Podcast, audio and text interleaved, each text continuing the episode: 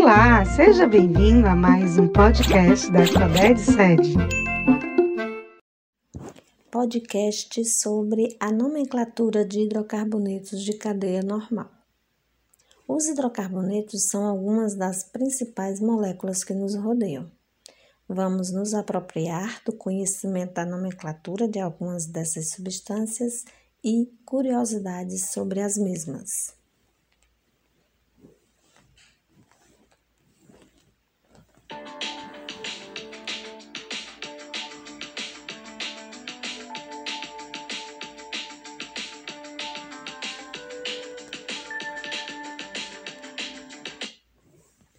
Olá, eu sou a professora Márcia Jean, professora de Química, e vou falar sobre a nomenclatura de hidrocarbonetos com a cadeia normal, de acordo com a IUPAC, a União Internacional da Química Pura e Aplicada.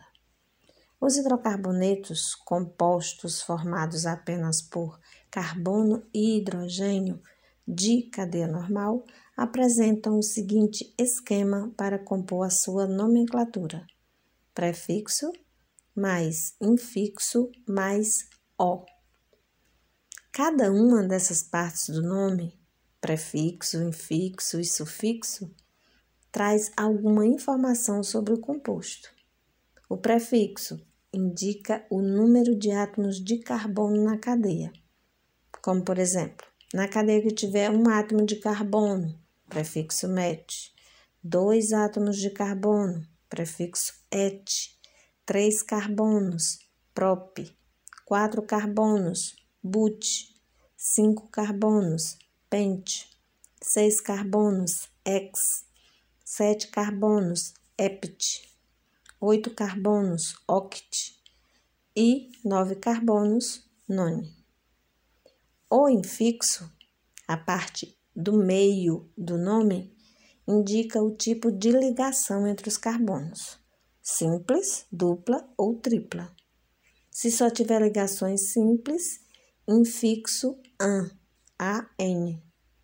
Ligação dupla, infixo en, EN. Duas duplas, di, en. E tripla, infixo in, IN. Já o sufixo, a parte final do nome, a terminação do nome, indica o grupo funcional a que pertence o composto. No caso dos hidrocarbonetos, eles terão a terminação O. Existem substâncias com nomenclatura não muito complicada, como butano, propadieno, etino, mas também existem umas com nomenclatura bem mais complexa, até estranha de certa forma, como EPT 235 trieno, pen, penta 3 ona, mas que de acordo com o significado de cada parte, prefixo, infixo e sufixo, dá para entender. Existe também o nome usual, que é o nome popular do composto, aquele pelo qual ele se tornou conhecido. Muitas vezes o nome usual é o mais utilizado no comércio e até na indústria, mas não é um nome oficial da IUPAC e geralmente não informa nada sobre as propriedades desse composto.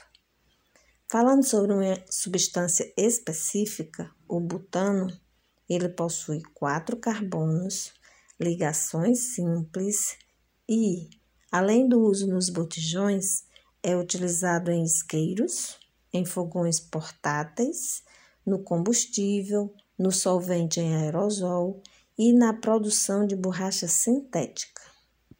Na gasolina, ele é acrescentado para aumentar a evaporação, usado principalmente em climas frios. A parafina da vela também é uma mistura de hidrocarbonetos saturados.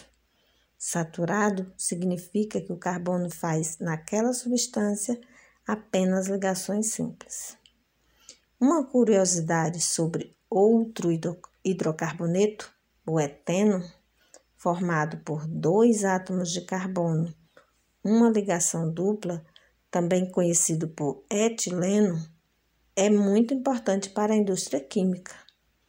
É extraído do petróleo, porém não é a única fonte existente desse composto.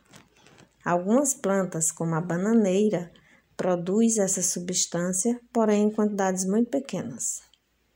Esse eteno é responsável pelo amadurecimento de algumas frutas, o que significa dizer que algumas plantas produzem e liberam eteno. A partir dessas informações, podemos perceber o quanto essas substâncias estão presentes no nosso cotidiano e o quanto essas substâncias são importantes em muitos e diversificados aspectos.